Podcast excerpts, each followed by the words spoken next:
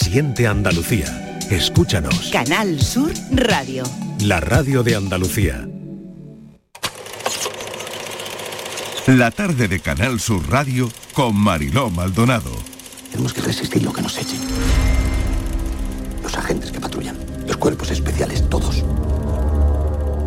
Pero por delante de todos esos estáis vosotros. Y antes que vosotros cuatro, estoy yo. Puedo solo. Os necesito. Os necesito a vosotros. Los de homicidios. ¿Cuántas llevas exactamente? Cinco.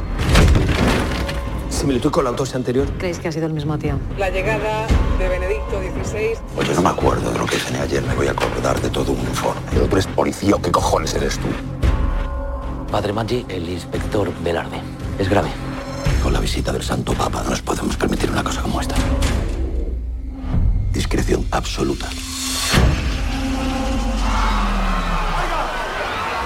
¡Policía! ¡Todos al rincón! ¡Vamos! Imagínate que lo tienes delante. ¿Qué harías? Tú ya sabes lo que yo haría. Javi, tranquilo, ¿vale? A mi hermana hace años que no le veo. Ese tío va a volver a matar, pero lo más importante es que tú salves el culo. No puedes Ahora no, levantar el cadáver. que Es mi caso. que. ¡Que no!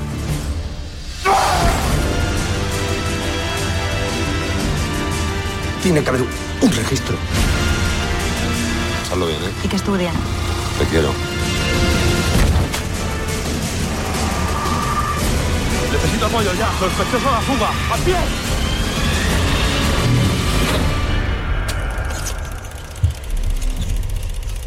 Esta película seguro que la han visto.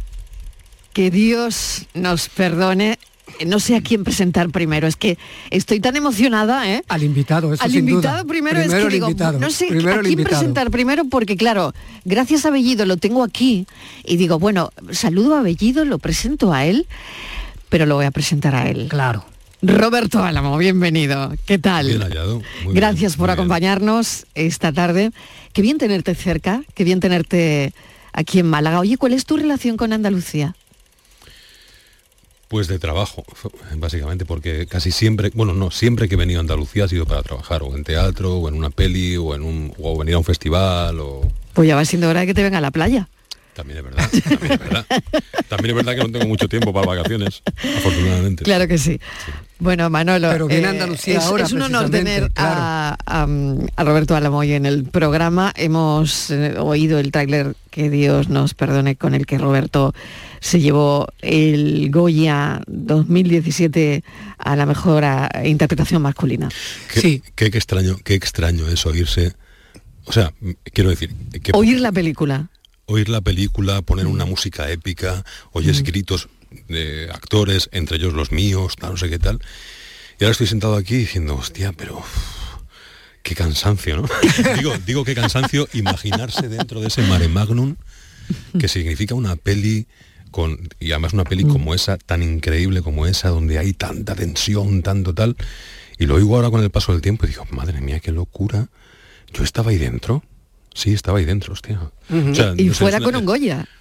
Dentro de la peli sí. y fuera con un Goya. Sí, sí, sí. Pero que es difícil, o sea, que visto ahora digo, hostia, qué cansancio, ¿no? Oye, ¿dan trabajo los Goya? No. No, no. Pero así bueno, de rotundo. pero Tampoco lo quitan. Es verdad Ah, que, vale. Roberto, es verdad que tú el- ese Goya lo pusiste eh, Sí. en subasta.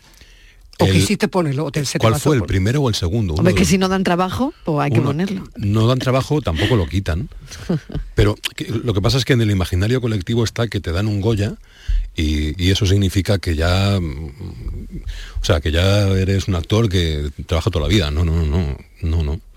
No, no, yo lo, puse, lo iba a poner a la venta y al final afortunadamente no lo puse a la venta porque ya te digo, desde el, día que me dieron el primero o el segundo, es que no recuerdo, yo creo que fue el primero. No, fue el primero. El- te dan el Goya y eh, pasan ocho meses y estás sin currar. Y, y claro, eh, dice, pues venga, pues, ¿Y no llamas a, a- a la gente que te lo ha, te, te lo ha dado? O sea, es decir, no, No, sé, ¿a, hombre, a quién llamas cuando, oye, que tenga un Goya y que no me han llamado? No, a, No. nadie, a nadie. Tú no Es- llamas, ¿no? es que El de- actor lo- no llama. No, lo del teléfono es verdad. Yo cuando empezaba, cuando estaba en la escuela de- arte dramático, esa era la leyenda de es que el teléfono no suena, no sé qué tal. Pues luego es verdad. Luego si el teléfono no suena para decirte, oye, que mira, que te ofrecen tal, no suena. Y, y tú no te- tampoco tienes muchas almas para decir, oye, pues ¿por qué no me contratan? Bueno, tam- me lo, me lo tomaba con cierta tranquilidad, ¿eh?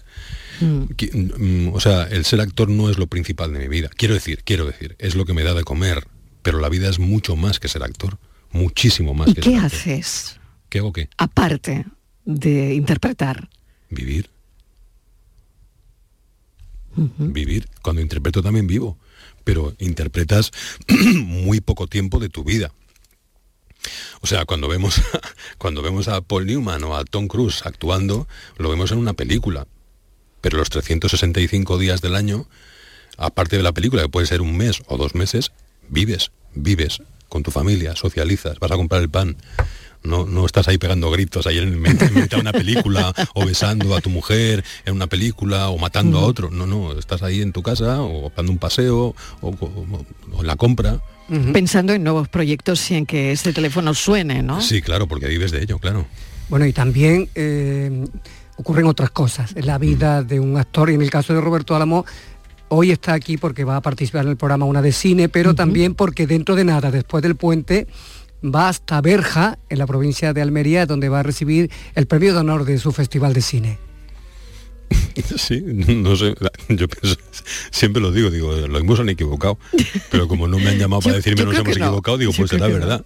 No, es verdad, porque además... Uno de- piensa eso, ¿eh? Además de recibir el eso. premio, tú también vas un poco a impartir una clase, ¿no? Sí, eso sí, a impartir un, un taller que, que desde hace tres años o así, si tengo tiempo entre una peli o tengo tiempo libre, pues me contratan e imparto talleres a actores, sí, y actrices. ¿Y, qué- y Sobre- cómo- y- y sobre qué? A ver, ¿qué- Actuar, mi taller se llama Actuar desde la relajación. ¿y cómo lo haces? Joder, tía, pues... pues eh, Es que me parece determinadas- herramientas. Yo igual siempre digo que es eh, antinatural ponerse delante de un público, quedarse quieto y que en el silencio 500 personas te estén mirando, o en una pantalla, o en una película, un set de rodaje, y en el silencio uno se quede quieto mirando al infinito y diga, ser o no ser. Eso es antinatural. Quiero decir, es antinatural porque el, el ser humano no está construido para eso. El ser humano desde las cavernas, pues imagino que se pone delante de la gente, sube una piedra y en el idioma de las cavernas decían, que vienen los dinosaurios, o vamos a la guerra. Pero no se quedan quietos mirando a los demás y diciendo, hola. Claro. Es antinatural. Entonces, eso genera tensión en los seres humanos, en los actores también. Pero hay herramientas con las cuales tú puedes eh, trabajar para que esa tensión disminuya muchísimo y puedas actuar y trabajar relajadamente y no con tensión. Es decir, disfrutar, disfrutar placenteramente del trabajo y no sufrirlo. Pues Roberto, yo veo que eso mm, em, podría llegar también a la gente que se dedica a los medios, cosa. a cualquier cosa, Sí, ¿no? sí, Eh, sí. Pues en nuestro caso, En nuestro caso también, es ¿no? bastante necesario. Por ejemplo, cuando haces televisión, ¿no? Llegas, eh, te ponen una marca, no, llega la marca, tal, y ahora di buenas tardes, pero suelta el guion, pero no, tiene que ser el guion para que el otro tenga el pie para lanzar el vídeo y Sí. tal. Todo eso es como tú dices, Roberto, no lo hacemos con relajación. Claro. Todo lo contrario, Y lo hacemos está- con tensión y no eres tú. Porque además llevas una vida encima. Eso O es. sea, no eres, no, no somos todo el mundo, todo el mundo, ¿eh? no digo actores, ni- no, no, de los fruteros, ingenieros, médicos, lo que sea. Todo el mundo tiene una vida encima. Y con esa vida a cuestas va a trabajar. Un día estás bien, un día estás peor, un día estás mal, un día estás triste, un día estás alegre. Pero claro, en, en mi terreno, que es la actuación, bueno, pues yo humildemente pues ofrezco ciertas herramientas para que ese, ese estés como estés sea más o menos placentero. Qué interesante.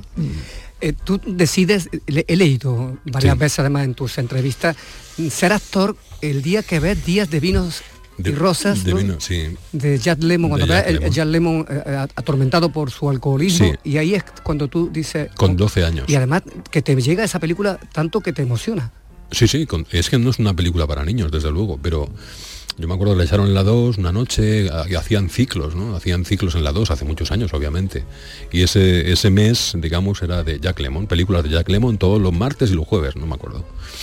Y con 12 años pues vi una, una fotografía que me llamó mucho la atención en el TP, en el famoso TP, Sí. que era un- en blanco y negro, muy dramática, como Mm. Jack Lemmon tirado en el suelo, así como que queriendo coger una botella, no sé, con 12 años dije, uy, me, me- jueves a las 10 de la noche. Y entonces estaba en casa y como no estaban mis padres, mis hermanos y tal, y yo dije, bueno, con 12 años, pues la, pues la, la 2, el UHF que era entonces, o algo así. Y, y empezó la película y me senté a verla, sentó mi padre, mis hermanos, tal, y, y cuando terminó la película, eh, o sea, yo recuerdo, digo, no es una película para niños, ¿eh?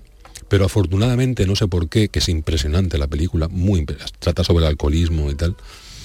Me recuerdo que terminó la película en los títulos de crédito, luego ya lo sé, con la música de Henry Mancini y todo esto, me fui a mi habitación y me puse a llorar descontroladamente y mi pensamiento era, "Uf, hostia, me, me gustaría provocar en la gente esto que Jack Lemmon ha provocado en mí. Y es que yo sabía que tenía 12 años, no tenía 6, sabía que esos eran actores, que era una película. Y esa interpretación me hizo, me hizo removerme, me hizo, hostia, hostia, lo que está pasando aquí, pero era consciente de que eran actores. Entonces, ese pensamiento es el que me llevó a ser actor. Es decir, yo quiero provocar algo, aunque sea en una persona en el mundo, en mi vida, que sea similar a esto. Que vea algo y algo cambie en ellos, que les haga vibrar, que les haga emocionarse, que les haga pensar. Esa fue la raíz de todo. Roberto, ¿cómo es ese recorrido? ¿no? Fíjate, desde que tienes 12 años, ¿no? Sí. Pasas por un montón de, de personajes. ¿Cómo se mete uno en el papel de Urtain? con mucho cuidado. pues eh, estudiándolo y, y ha- haciendo algo que, que yo en, los, en mi taller siempre digo, que es eh, que para mí, o, mm, quizá lo más importante de un actor o de una actriz es la vulnerabilidad. El que seas vulnerable. En la vida, ¿eh? No digo en el trabajito. No, no. Que seas vulnerable en la vida. Me importa si eres mujer o hombre, lo que seas. Vulnerable. Y desde la vulnerabilidad se puede hacer al mayor villano o al- a la persona más pobre y más eh, humilde del mundo. Si eres vulnerable. Si no, tú, eh, es muy limitante. Si no eres... Quiero decir, es que esto es muy largo de explicar. Vamos a ver, yo- claro que todo el mundo es vulnerable. Todo el mundo es vulnerable. Incluso aquellos que no lo parecen lo son. La cuestión está en sacarlo a la vida, la vulnerabilidad. Y el actor tiene que sacar obligatoriamente, en mi opinión, la vulnerabilidad a flor de piel. Y desde ahí puedes hacer cualquier o casi cualquier papel. Desde ahí entré en On Time, desde la vulnerabilidad. Fue magnífica esa obra. Eh, un, un día creo que te sustituyó Antonio de la Torre, ¿no? Efectivamente. Premio Max, si no Cuando me fueron a. Japón. Sí, sí. ¿Tú estabas liado con alguna película o Sí, algo? no, podía hacerlo y él viajó a Japón y, y hizo York Times, sí, sí, en dos funciones o no sé, sí, sí. Ese, eso fue el punto ¿no? de inflexión en tu, en tu carrera. Sí, sí, sí. Yo era completamente desconocido, menos para la gente que me había visto con Animalario en el teatro. Y no- no- bueno, la- se dieron muchas circunstancias positivas y es que el montaje era impresionante, no lo digo yo, lo dice todo el mundo que lo vio. Han pasado 15 años y mensualmente yo recibo mails de gente que no conozco a día de hoy. Vamos, lo puedo enseñar luego si queréis. 10, 12 mails al mes de gente que no conozco que me dijo, ¿cuándo vuelve Urtain?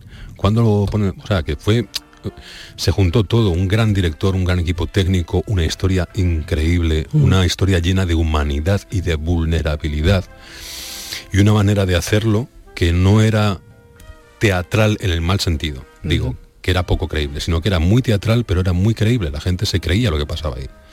Y sí, efectivamente me abrió mogollón de puertas. Eh, pasé de ser completamente desconocido, digamos, en el audiovisual, a ofrecerme cine, a ofrecerme series, a ofrecerme... Es que Urtain es que es- justo responde a lo que tú has dicho. Era un gigante vulnerable. Sí. Además ya sabemos cómo murió, de la forma tan desgraciada. Sí. Recuerdo un titular mm, escalofriante que- del hombre que no tenía donde caerse muerto. Joder, vaya, también... Tela, ¿no? Qué Eh, fuerte, ¿no? ¿eh? Tremendo, ¿no? Teniendo en cuenta, Alucinante. teniendo en Lo cuenta que pasó. cómo fue ¿Cómo- fallecimiento. claro, ¿Cómo por eso, fue? por eso precisamente. ¿Y, y cómo fue? Con, habrá gente que no lo sepa, gente Fue joven fue un suicidio. que esté escuchando suicidó, este sí. programa. Te agarras a eso, la vulnerabilidad. Sí. Es decir, empiezas a, no sé, a ver cuando te ofrecen el, el papel o cuando alguien te dice, mira, mira esto, Tienes que probablemente escudriñar bien el personaje para agarrarte a lo que tú crees que de ti mm, va a salir lo mejor, ¿no? Vamos a ver, lo- lo- vamos a ver. Tú luego puedes hacer un buen trabajo o un trabajo fallido. Eso no somos dioses, es que todo el mundo le pasa. Luego tú puedes prepararte todo lo que tal y luego la peli falla, tú fallas, lo que sea. Pero es cierto que desde a mí, por lo menos, cuando me ofrecen cualquier papel, cualquier papel, lo que busco es cuál es la vulnerabilidad de esa persona, de ese ser humano que me ofrecen.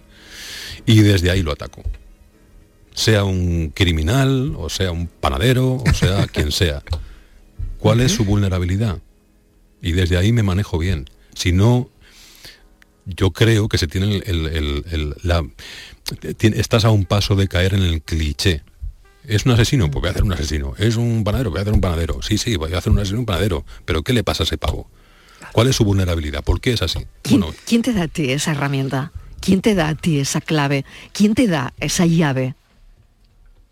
¿Lo descubres tú mismo? mi propia vulnerabilidad. ¿Hay alguien que te lo enseña? mi propia vulnerabilidad.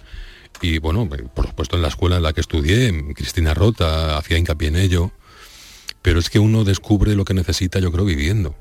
Y, y, bueno, pues no sé, mi vulnerabilidad la descubrí yo, bueno, yo con ayuda de los seres humanos que me rodeaban, no lo sé. Me estás poniendo a huevo la pregunta. Dime. ¿Qué te hace vulnerable? Yo creo que no, no, no hay algo que me haga vulnerable. Uno es vulnerable desde que nace.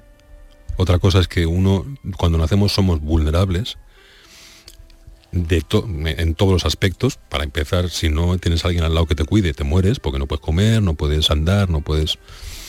Pero luego eh, sobrevivimos con armas o con herramientas que, que nos hacen pensar que ya no somos vulnerables pero seguimos siendo vulnerables porque somos seres humanos. Tía, es que, es que mm, no somos dioses, somos vulnerables a todo, a, a- a- a- a una mirada, a una frase, a una, una sensación, a una... Somos vulnerables todo el tiempo, todo el tiempo. Si no lo ves, o si alguien no lo ve, mm, no es que no lo tenga, es que a lo mejor no, no puede percibirlo todavía, pero somos vulnerables. Por eso digo que no es que, hay- no es que algo me haga vulnerable, es que soy vulnerable. Hemos ido, Roberto, a la infancia, eh, a esos 12 años en el salón de casa con tu familia, viendo una peli de Jack Lemmon que, bueno, que te hace pensar en que te querías dedicar a esto. Pero, ¿qué recuerdas del patio del colegio? Creo que nos define mucho a veces lo que nos haya pasado ahí, porque es un, es un lugar común, es un sitio donde donde ahí eh, hemos pasado tiempo todos, ¿no? ¿Tú qué recuerdas del patio de tu cole? Bueno, eh, mm, no, no algo muy diferente al resto de la población mundial, imagino. Recuerdo momentos felices, recuerdos tris- tristes también. Había algo que es verdad que no era un, no era un chico, lo que se dice, de pandilla, o, muy... era excesivamente tímido. Eh, hablaba muy mal, o sea, que cuando digo hablaba muy mal es que al ser tan tímido, incluso tenía la voz para adentro, pero había algo que me salvaba y que luego también entronca con lo que me has preguntado de por qué. Eh, yo cantaba muy bien, muy bien, y, tocaba la guitarra desde muy pequeño. Entonces a veces me llevaba la, guitarra al recreo y me ponía a cantar allí en un rinconcillo mis canciones de los Beatles y no sé qué tal. Y entonces venían las chicas y decían, ay, ay, qué guapo, qué guapo. No era guapo, obviamente, pero aquella sensación de pasar de ser invisible por mi timidez, por mi manera mm, abrupta de hablar o por mi dificultad para hablar con la gente, porque se me quedaba la para adentro y tal. Aquel simple hecho de coger una guitarra, que era algo refinado, porque es instrumento, cantar, cantaba muy bien y que luego, insisto, las chicas y los chicos venían y decían, joder, que bien canta. Pues em, no sé, eso también entronca con lo que te decía de, de- tiene que ver algo con lo de ser actor, de, de ser visto. Ser visto no por ego, no por aquí estoy yo, sino ser visto para ser tenido en cuenta. ¿Y has seguido tocando? Sí, claro. Sí, sí. Yo toco la guitarra y toco el piano, sí. Muy bien. Roberto, em, última cuestión, ¿con quién te gustaría Mm. trabajar? No sé, sé que es tienes en mente algo que te gustaría hacer, eh, ¿con quién? Eh, pues mira, me encantaría trabajar con, con tal director. Con... ¿Eres de estas personas, estos actores que, que les gusta que, pues no sé, que alguien se... ¿Te pasara un guion? ¿Un guion de algo que, pues, que te gustara hacer? La verdad es que no. ¿No? No, no. O sea, mm, si, si, si, hubiera tenido ese tipo de pensamiento ya lo habría cumplido, que es Rodrigo Sorogoyen, que me parece el, con permiso de, del resto del resto de directores directoras muy buenos que hay en España y tal. Yo creo que Rodrigo es el para mí para mí el mejor que ha surgido en mucho tiempo en este país y ya he trabajado con él y volveré a trabajar con él pero, pero más allá de eso, quiero decir, es una suerte que me haya tocado, que nos conociéramos, que me cogiera para que Dios nos perdone, que nos hiciéramos amigos, que confiara en mí, que yo confiara en él. Pero, más allá de eso, no hay, tía, no hay, no me pasa esto de me encantaría trabajar con este con esta. No le pongo cara ni nombre. Sí lo que, lo que deseo es que cuando llega un mail o te llaman por teléfono y te digan, pues te ofrecen tal película. No sé quién la va a dirigir, no sé quién la va a hacer, pero cuando yo lo lea me emocione. No digo que me emocione porque llore, digo que me emocione, aunque sea una comedia o un drama, pero que yo lo lea y diga, esto está bien. No sé si luego va a ser un éxito o no, no sé si lo va a haber gente o no, pero esto que estoy leyendo me toca, me emociona. Eso es lo que a mí me, mueve, la verdad. Roberto Álamo, mil gracias. Ha sido una charla, a mí me ha encantado. Así y que... con esta música más todavía. Gracias por tanto, Roberto Álamo. un beso, cuídate mucho. Un placer. Disfruta de Andalucía, disfruta de Málaga. Muchas gracias, gracias.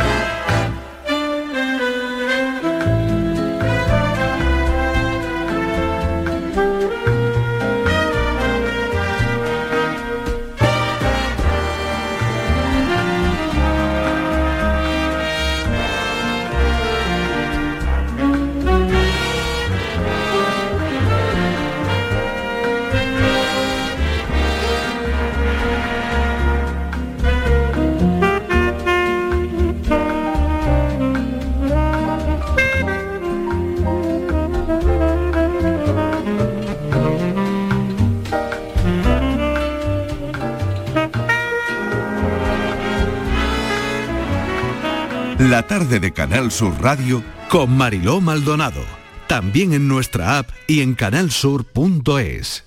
En abril, Sol 1000. Aprovecha el cambio de hora con Social Energy y disfruta más horas de sol, más ahorro. Aprovecha las subvenciones disponibles para ahorrar hasta el 90% en tu factura con tus paneles solares gracias a nuestras baterías. Primeras marcas con hasta 25 años de garantía. Estudio gratuito en el 955 44 11 y socialenergy.es. La revolución solar es Social Energy. Si desde la 11 contáramos los deseos que han hecho realidad todos los premiados por nuestras loterías en 2022 sería algo incalculable. Por un momentito, no. Serían concretamente más de 1.371 millones de euros. Ya, pero así sería más metafórico. que sí, que sí, pero con metáforas no das, por ejemplo, la vuelta al mundo y colaboras con una gran labor social. Vale. En 2022, desde la 11 repartimos más de 1.371 millones de euros en premios. Millones de deseos cumplidos gracias a todos. Porque la lotería de la 11 toca mucho y toca muchos. A todos los que jugáis a la 11, bien jugado. Juega responsablemente y solo si eres mayor de edad. El análisis del cambio climático, las consecuencias en nuestro día a día y qué hacer para paliar el calentamiento del planeta. Los viernes, desde las 9 de la noche, información científica de rigor en cambio climático con Javier Bolaños. Más Andalucía más Canal Sur Radio. Últimas plazas para el intensivo de selectividad que impartimos en Academia Méndez Núñez del 29 de mayo al 12 de junio. También te ayudamos a recuperar las asignaturas que hayas suspendido de la ESO o bachillerato. Contamos con clases online y presenciales. Ven a Academia Méndez Núñez y lo conseguirás. Más información y reservas en academiamn.com.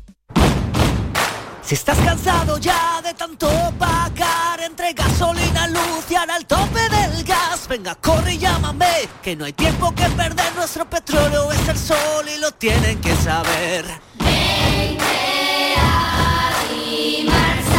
Placas fotovoltaicas Dimarsa. Infórmate en el 955 12 13 12 o en dimarsa.es. ¿Y esa pegatina de ahí? Ah, es la de la certificación de mi puerta Segurestil. Viene la clase, norma y número de certificado. Así me quedo más tranquila. Segurestil, más de 40 años protegiendo tu hogar, fabricando e instalando tus puertas de seguridad acorazadas. Encuéntranos en grandes superficies, establecimientos autorizados y en segurestil.es. La banda y Unión Cine Ciudad te invitan al preestreno de la película Patty y la furia de Poseidón. Siempre he querido ser una heroína. El jueves 11 de mayo en Sevilla, Málaga y Jaén. Entra en la web de la banda y participa en el concurso para conseguir cuatro entradas. ¡Mostremos nuestra gratitud! Disfruta de esta divertida peli de animación donde una ratoncita y un gato se convierten en héroes de la antigua Grecia. Recuerda, el 11 de mayo nos vemos en el cine con la banda y Unión Cine Ciudad. Somos una familia y podemos conquistar cualquier Más cosa. información en lavanda.es. Canal Sur Sevilla.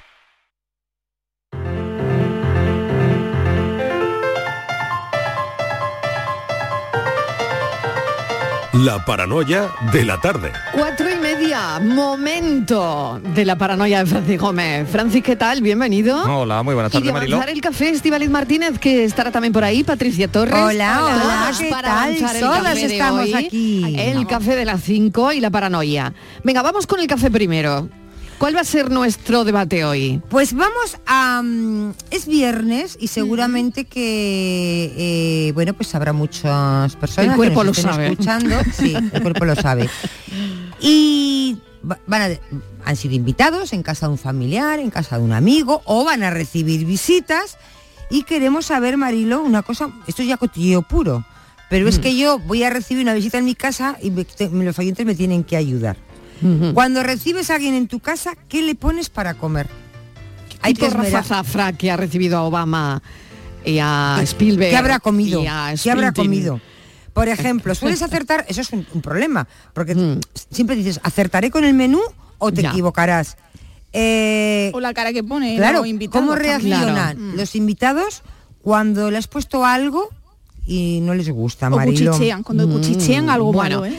Hay que, y no- y Ese luego- va a ser nuestro debate de hoy, y ¿no? Eso, eso sí recibes, pero cuando Sí. eres el invitado, Marilo, ¿qué menú te han puesto? Cuando has Claro, sido de invitado, claro, claro. han acertado. eh, ¿Y qué has hecho? Si el menú no era de tu agrado, ¿te lo has comido con una sonrisa Hombre, o has claro. puesto una excusa? Bueno, Tengo alergia. por ejemplo, mira, ser. una buena excusa, ¿no? Por Sí, sí, ejemplo, sí. ¿no? Venga, vamos con la paranoia de hoy. Venga, vamos allá, que a ver si... A las hoy- 5 hoy- nuestro debate va a ser mm, sobre los invitados en casa. Sí, sí. Yo, yo conocí a una chica que decía siempre que era alérgica al marisco porque no le gustaba. Bien. Bueno, Bueno. hay gente para todo. Pues esa chica no se la puede perder, ¿eh? Eso es un chollo. buena excusa. Venga, vamos con la de hoy. Venga, atentos, ¿eh? Mm. Yo tengo calor y frío, pero no frío sin calor. ¿Ya? ¿Ya? Ya está, oye, cortita el viernes. ¿Cómo has que- dicho? que Yo esperabais. tengo... Perdón, repetimos, porque yo Venga. no...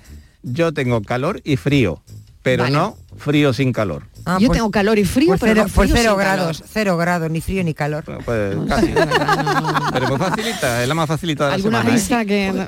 Pues pistas, si es que lleváis, Si es que un, rato, eh, lleváis un rato dando pistas. Pero bueno. Hablando de eso. Ah, sí. Sí, más o menos. Sí, con Roberto. esta No, no, no, no, no, bueno, ahora vale. no. Ahora Pues algo del menú, En el de la casa, Algo del menú. Algo del Venga, repetimos la última vez que nos centremos. Yo tengo calor y frío, Sí, pero no frío sin calor. Vale. Tengo frío. Venga, pues ya está. Facilita, Pues no si lo saben, llamen a Francis Gómez. 670 94 30 Me ha dicho que- 15 670 940 200 ¿Alguna vez acertaré? Seguro. Ah, no lo sé, luego, la cosa acierta, está complicada. Hasta luego. Venga, gracias hasta, ahora. Ahora.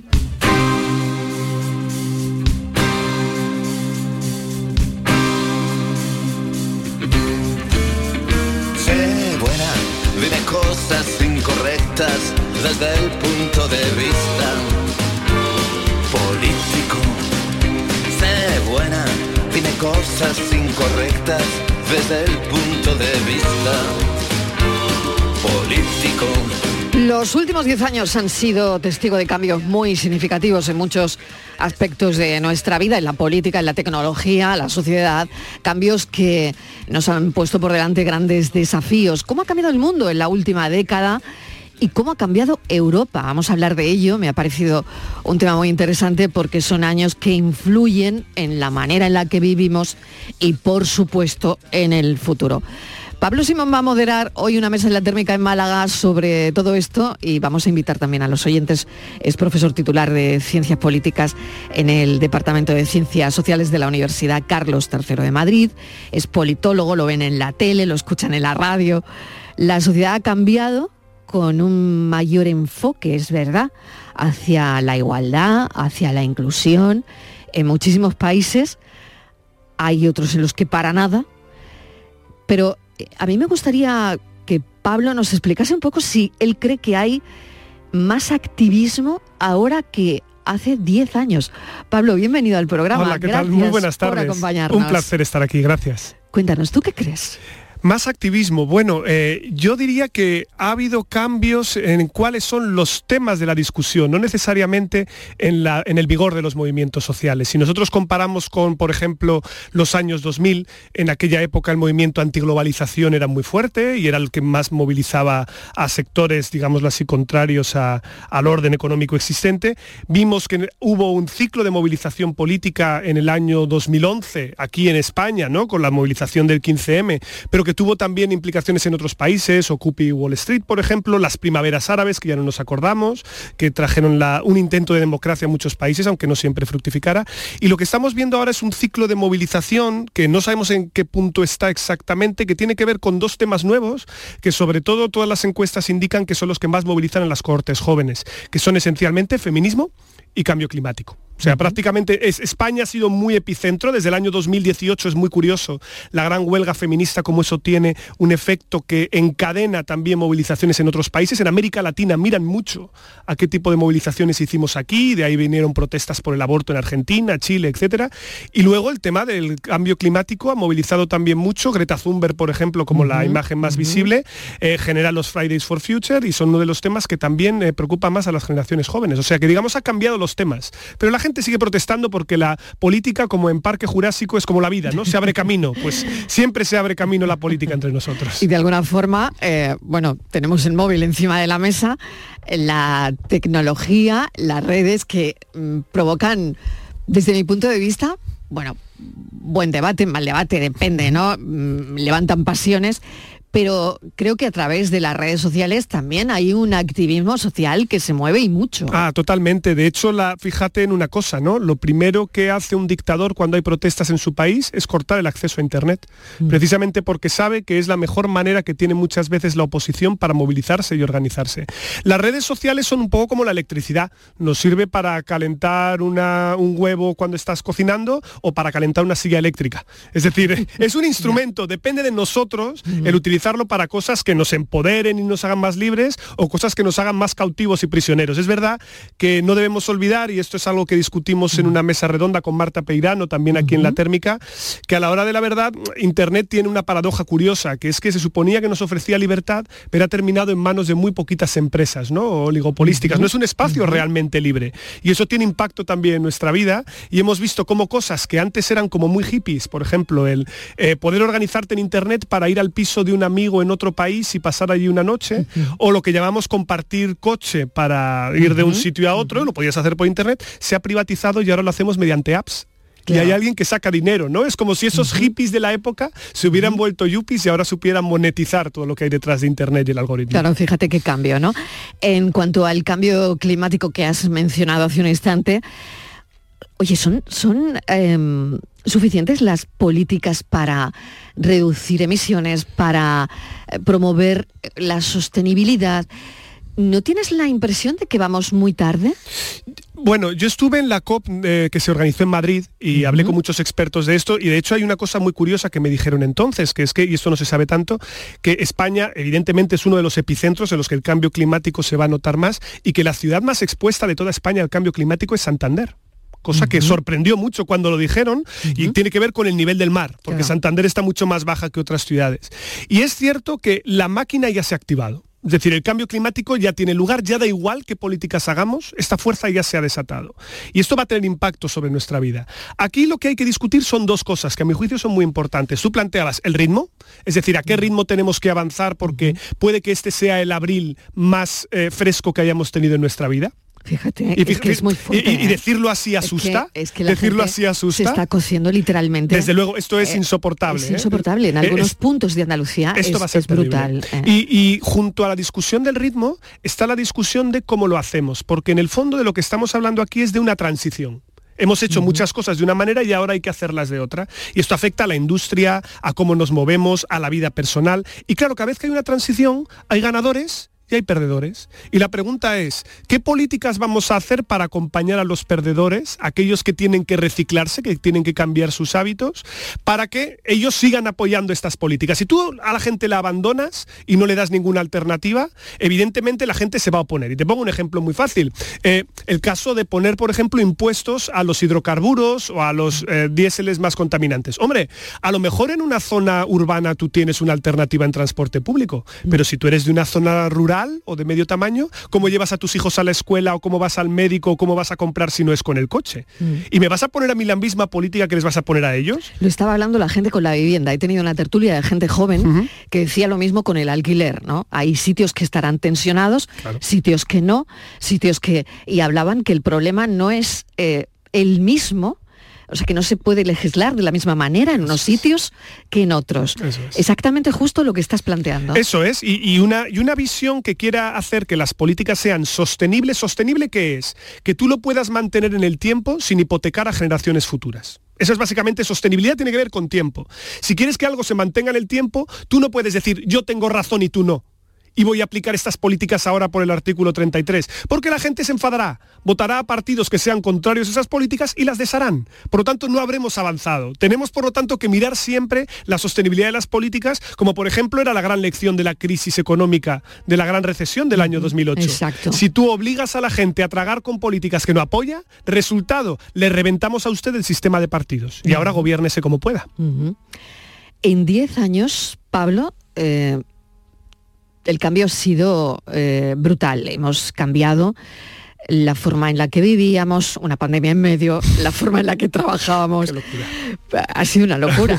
Diez años. No sé si te parece poco tiempo para todo lo que nos ha pasado. Es que de verdad es como si Es se que- hubiera acelerado el tiempo. O sea, Sí, se ha- sí, nos han, han pasado, pasado tantas, tantas cosas. Pero es que haces una balance. guerra, una invasión de. Rusia en Ucrania. Una pandemia como no había desde pandemia. principios del siglo XX. Exacto. Es todo, es En una situación 10 de años. profesionalidad eh, curiosa, porque en el fondo parece, eso es lo curioso, ¿no? Que estamos en un contexto tan móvil en el que se pueden hacer tantas cosas diferentes a raíz de todas esas crisis, que yo creo que ahora el problema que nos ocurre es no tanto de falta de posibilidad para hacer cosas distintas, sino de falta de imaginación.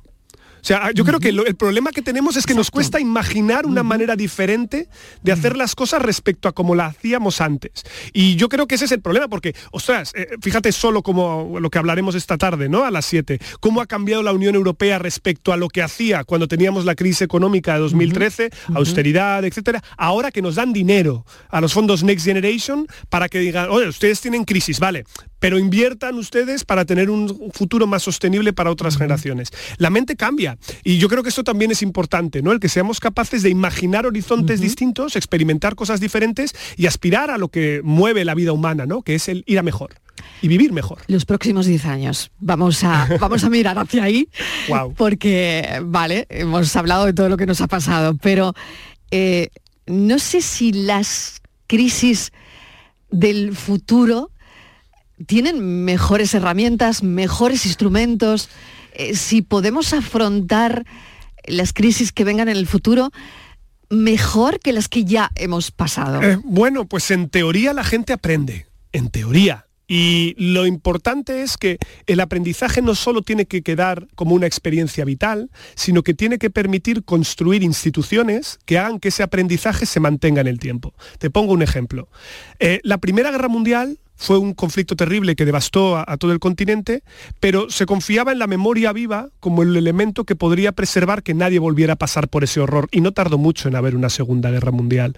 Pero después se dijo, ostras, ¿y si hacemos instituciones que permitan la paz, como la Unión Europea, mm. integrando a los que son Francia y Alemania, que habían generado ese conflicto, se construyeron instituciones que permitieron que esa memoria viva preservara el legado y se continuara en el tiempo.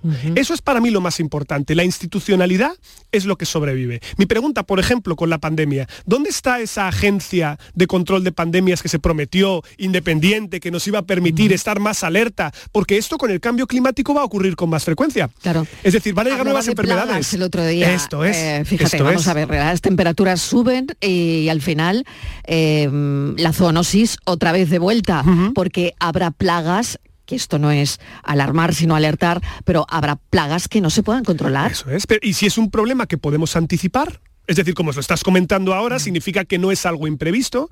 Nosotros tenemos que tener las instituciones equipadas para eso, para tener, para preservar esa memoria y para proyectarse a futuro. Eso es lo que igual me preocupa un poco más.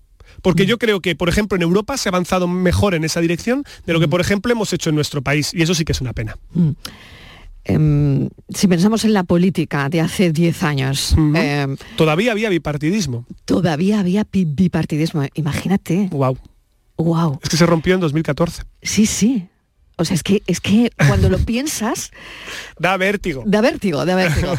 ¿Qué es lo primero? Bueno, lo primero que te viene a la cabeza, que era lo que te iba a preguntar, es eso, ¿no? Que había bi- bipartidismo. Claro, es que había dos grandes partidos que se alternaban el poder. 2014 las europeas llega Sí, Podemos, sí. Ciudadanos salta de Cataluña y se extiende. exacto. Eh, repetimos elecciones en el año 2016 por primera vez, nunca habíamos repetido, 2019 se volvería a repetir. Eh, hemos tenido por primera vez un gobierno de coalición a nivel a- autonómico. Ya había habido alguno en Andalucía, pero por primera vez el PP llega al gobierno con un gobierno de coalición. Lo hay también a nivel nacional. Eh, la política ha sufrido también un proceso de espectacularización, si me lo permites, ¿no? Sí, sí, Eh, los magazines de política Y se vuelven prime time. Yo soy un poco hijo también de eso. Tú ¿no? eres un poco un rockstar. Acabamos de tener a un actor famosísimo que ha pedido hacerte hacerse una foto contigo. Bueno, Pablo bueno, Simón. a ver, ya será Ni para bueno menos. Ni nada, No. ni bueno ni nada. Eres un rockstar de la Bueno, la gente no me ve, no me ve, pero me estoy poniendo rojo en estos momentos. Sí, Eh, pero tenemos aquí al rockstar de la politología.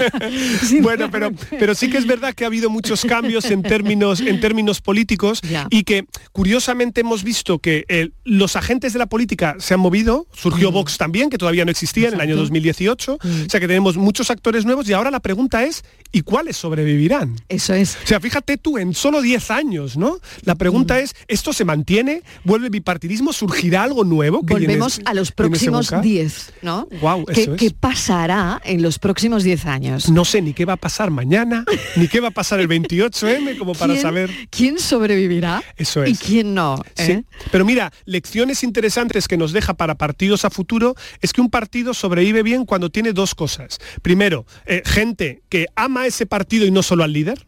Y eso es muy importante, ser del Betisman que pierda. Es decir, no importa cuál sea el entrenador, pero yo soy bético, siempre. Y eso es un factor importante.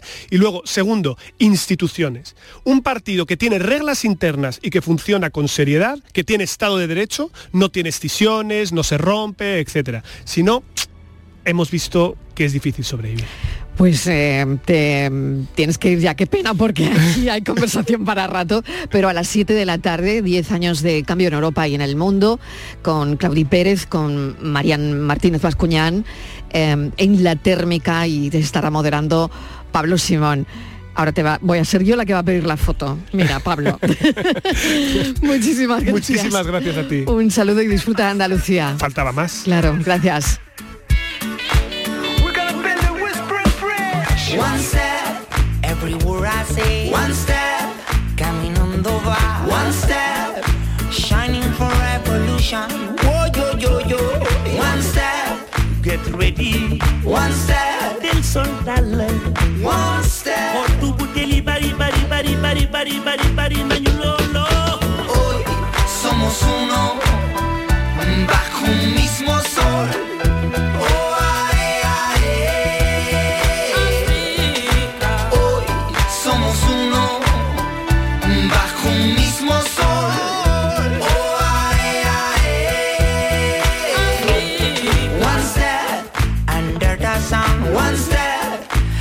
them all flow. One step, a friendship, a friendship, vamos. Oh, yo, yo, yo. One step, get ready. One step.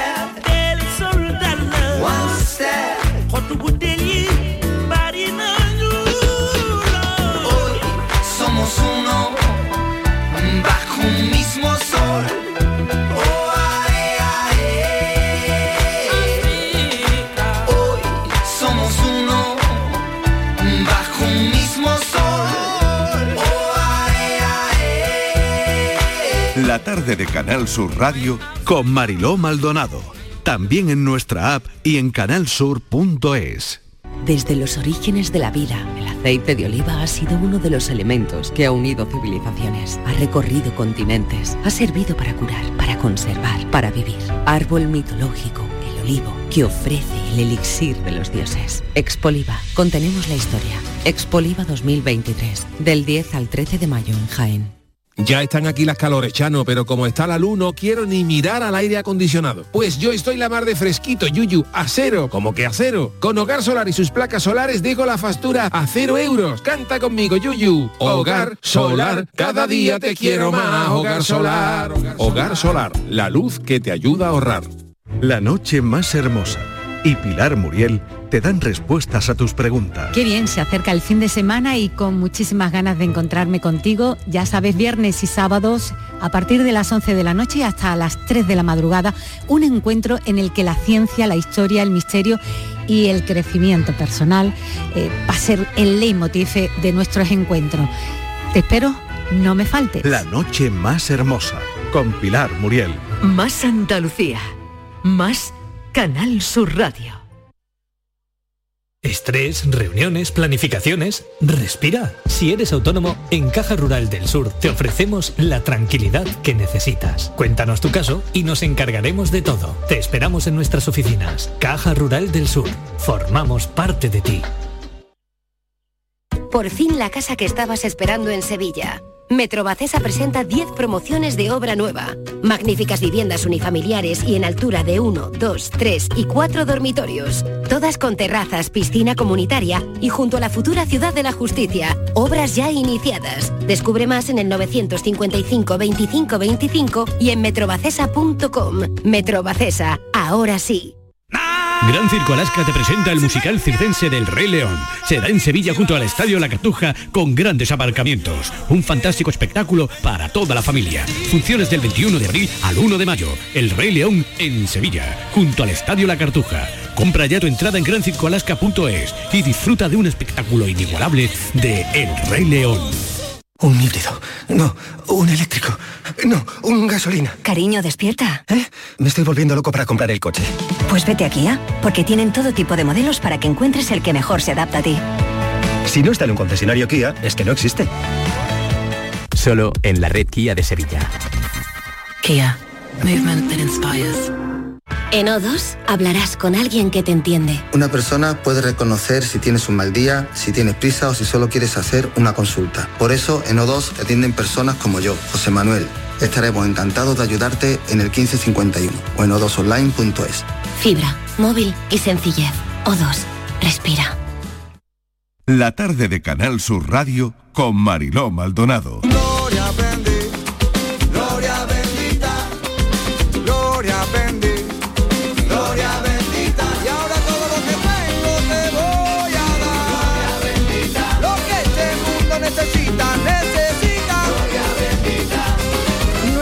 Gloria Bendita de hoy nos vamos hasta un restaurante de Málaga premiado por tener las mejores vistas de este país.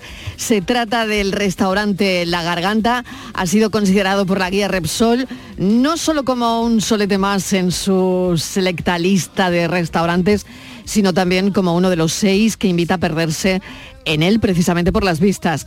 Voy a hablar con Fernando García, director del complejo turístico La Garganta. Fernando, ¿qué tal? Bienvenido. Muy bien, ¿qué tal? Fernando, eh, hazme una panorámica de lo que estás viendo ahora.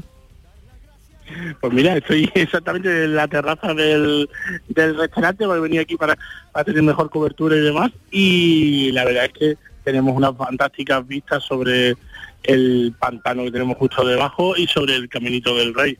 Bueno, ¿y ese premio cómo se ha sentado? Pues la verdad es que me ha sentado genial. Estamos muy contentos, sobre todo porque es un premio que conceden eh, el público en general, que son los- la gente que ha venido a visitarnos y demás, y la verdad es que muy, muy, muy contentos. Cuéntanos un poquito eh, cuál es esa visión y eh, sabemos que el restaurante está en la pedanía del Chorro, en Álora. Eh, es, en su día fue una antigua fábrica de harina. Cuéntanos un poquito la historia de este lugar. Pues como bien nos comenta, antiguamente era una fábrica, una fábrica de harina que había aquí situada el Chorro, porque está justo al lado de, de la estación del tren. Eh, mis padres eh, la adquirieron y poco a poco eh, fueron adaptándola para convertirla en, en el hotel y en el restaurante que es eh, hoy en día. Y siempre hemos intentado eh, respetar mucho todo el entorno que no- nos rodea y poner en valor el entorno que nos rodea. Eso es lo que principalmente ha valorado la gente en nuestro restaurante que disfrutan ah, de todo el paraje del desfiladero de los Gaitanes que es las vistas que se ven desde nuestras instalaciones. Fernando, con un bueno, con unas vistas, como estás diciendo, el desfiladero de los gaitanes de auténtico infarto, ¿no? Donde la naturaleza está en su máximo esplendor. Mientras comes, ¿qué? ¿Qué se puede comer ahí?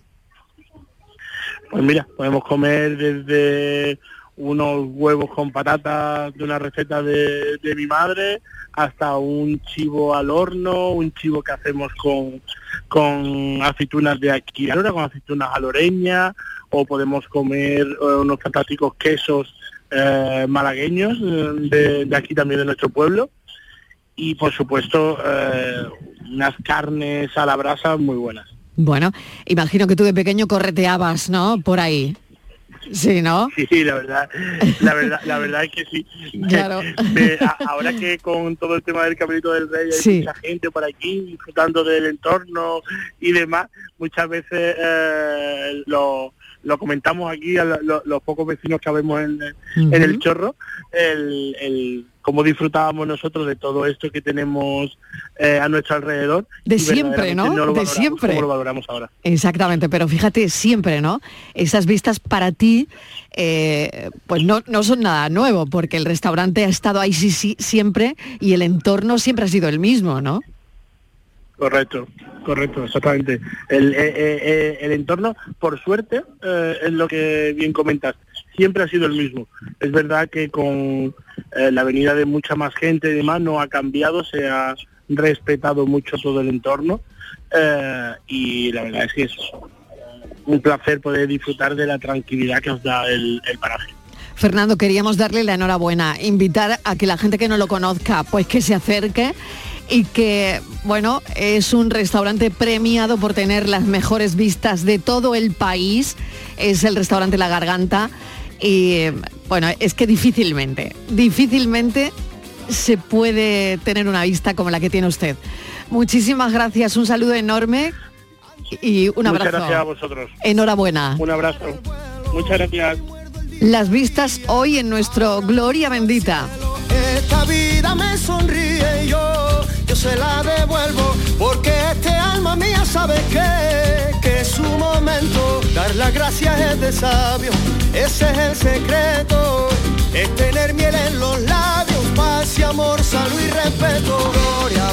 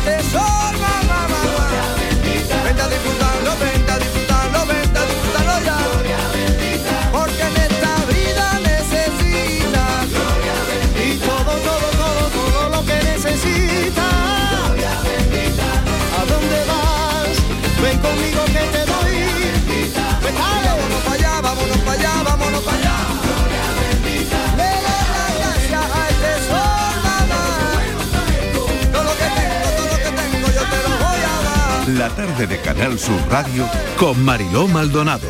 También en nuestra app y en canalsur.es.